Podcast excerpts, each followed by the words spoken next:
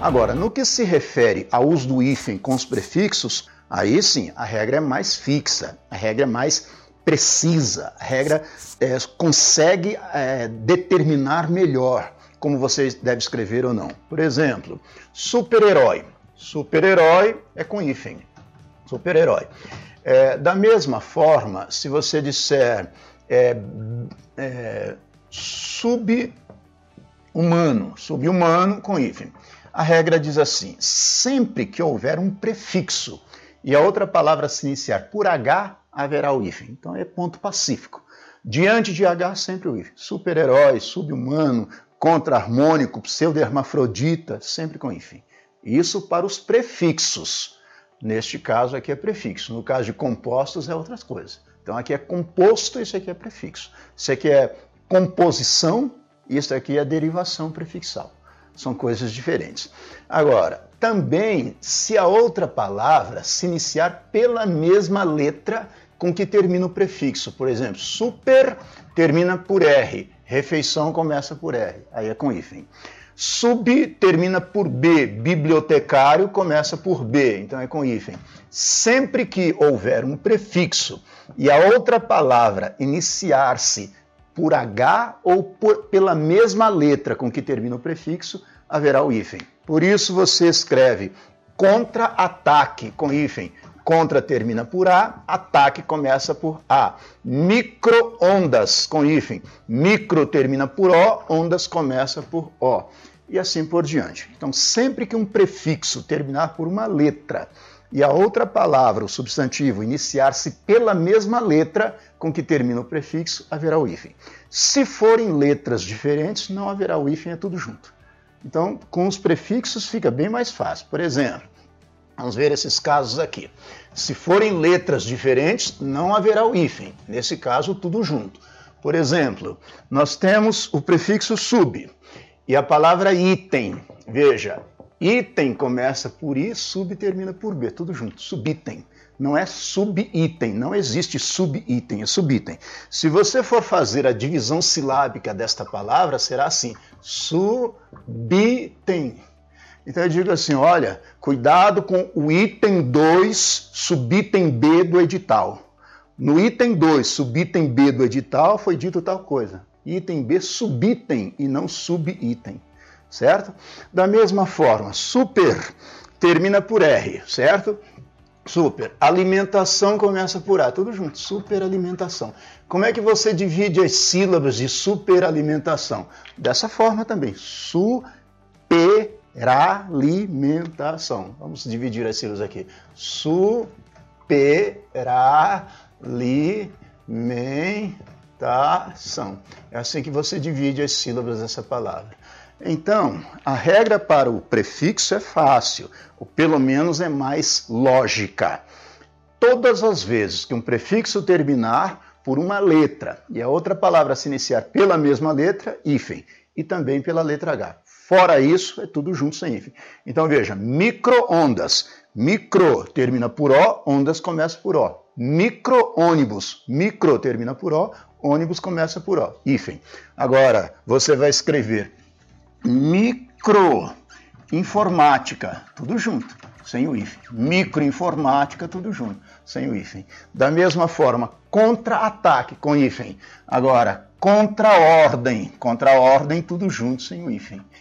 Compreenderam essa regra? Da mesma forma, eu digo assim: o governo promoveu uma mega ação antidrogas mega ação, com hífen. O governo promoveu uma mega operação antidrogas. Mega operação, tudo junto, sem o hífen. Está claro isso? É, pela nova ortografia, né, pelo novo acordo ortográfico, os substantivos que são ligados, os compostos que são ligados por preposição, perdem o hífen.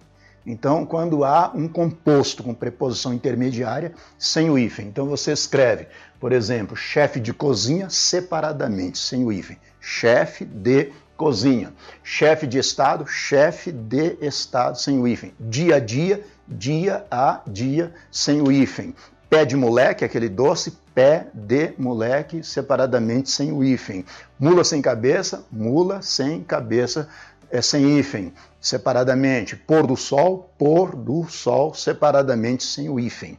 Então, substantivos compostos que têm preposição intermediária perdem o hífen pelo novo acordo ortográfico.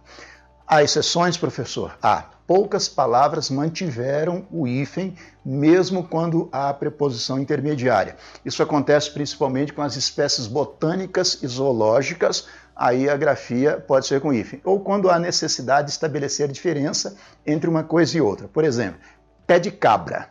Pé de cabra é com hífen quando é uma espécie de uma planta. Eu, na verdade, eu nem conheço essa planta, né? Mas existe uma planta chamada pé de cabra. Aí, nesse caso, é com hífen. Agora, pé de cabra, alavanca, é sem hífen separadamente.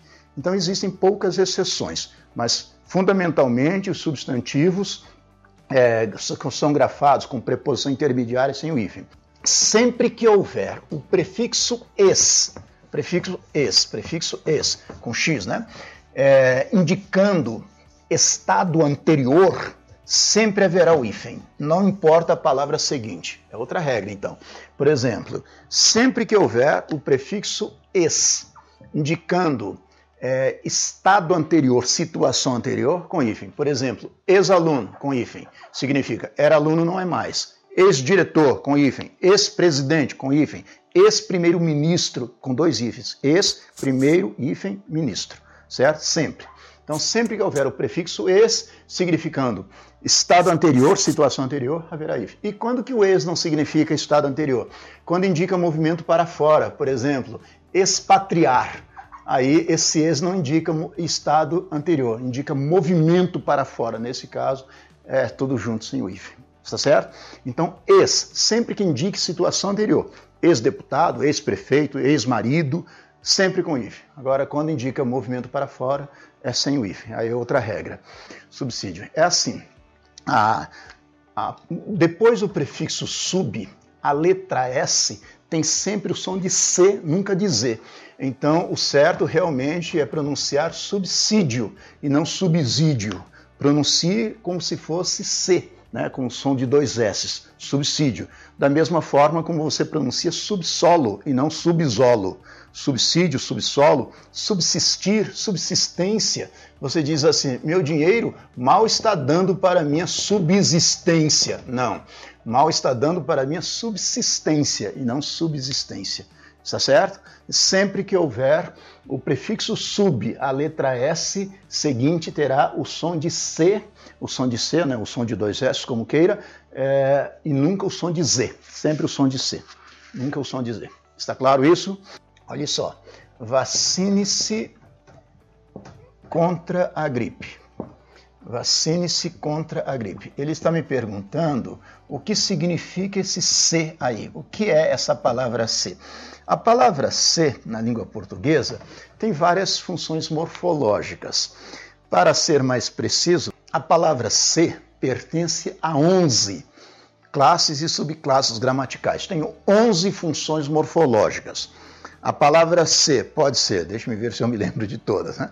A palavra ser pode ser pronome reflexivo, pronome recíproco, parte integrante do verbo, é, parte integrante do verbo, já falei, partícula expletiva, também chamada de partícula de realce, pode ser partícula apassivadora, índice de indeterminação do sujeito, conjunção subordinativa integrante, conjunção subordinativa condicional, conjunção subordinativa causal, conjunção subordinativa concessiva e conjunção subordinativa, pulei uma. Deixa, ah, a substantivo, não é conjunção. Então vamos lá, repetindo. A palavra ser pode ser substantivo, pode ser conjunção subordinativa integrante, conjunção subordinativa condicional, conjunção subordinativa causal, conjunção subordinativa concessiva parte integrante do verbo, partícula passivadora, é, índice de indeterminação do sujeito, pronome reflexivo, pronome recíproco e partícula expletiva, ou partícula de realce. 11 funções morfológicas. Aqui, a palavra ser é PIV. O que, que, é isso? Parte integrante do verbo. Por que, que é parte integrante do verbo? Porque o verbo é vacinar-se de maneira pronominal. Então, esse se não tem função sintática, é apenas parte do verbo. O verbo é vacinar-se. É, esse se aqui não é, é reflexivo, porque não é vacinar a si mesmo. Né? Então, é a ideia de vacinar-se, verbo pronominal. Nesse caso, é parte integrante do verbo. Será reflexivo se indicar essa reflexividade. Por exemplo, é, quando você diz assim, ele feriu-se. Veja, ele feriu, praticou a ação, mas feriu a si próprio, sofreu a ação. Aí, nesse caso, é reflexivo. Será recíproco se houver troca de ação. Por exemplo, eles se machucaram, significa um machucou o outro, houve uma troca de ação, eles se beijaram, um beijou o outro. Então, nesse caso, é recíproco. E tantas outras funções. São 11 funções morfológicas. Uma delas é parte integrante do verbo. É só voltando aqui, né? Eu queria, quando eu comentei a respeito de, de palavras e expressões que devem ser usadas separadamente, nós escrevemos juntos, por exemplo, é o com certeza, né? O de repente. Essas palavras e expressões que são grafadas separadamente e a tendência nossa, algumas pessoas tendem a escrever tudo junto, né? Por isso, separado. Eu me lembrei de um caso, né, que as pessoas comentavam, né, na minha época em que eu estudava, né, as pessoas comentavam assim as dificuldades da língua portuguesa. Aí a pessoa dizia assim: por que que é, deixa eu escrever a palavra aqui, umas palavras aqui. A, a, a pessoa dizia assim: por que que tudo junto. Por que, que tudo junto é separado e separado é tudo junto? É curioso isso, né? Por que, que tudo junto é separado e separado é tudo junto? Né? Tudo junto você escreve separadamente. Agora a palavra separado você escreve tudo junto. Né? Aí o professor costumava dizer: deve ser porque em português é, calça é algo que se bota e bota é algo que se calça. Já perceberam isso, né? Veja que bota você calça e calça você bota, né? Então é exatamente o contrário, né? A língua portuguesa tem essas, essas peculiaridades, né? essas maravilhas, né? Então por que, que tudo junto é separado e separado é tudo junto? Deve ser porque calça é algo que se bota e bota é algo que se calça, né? É, geralmente era a resposta que as pessoas davam.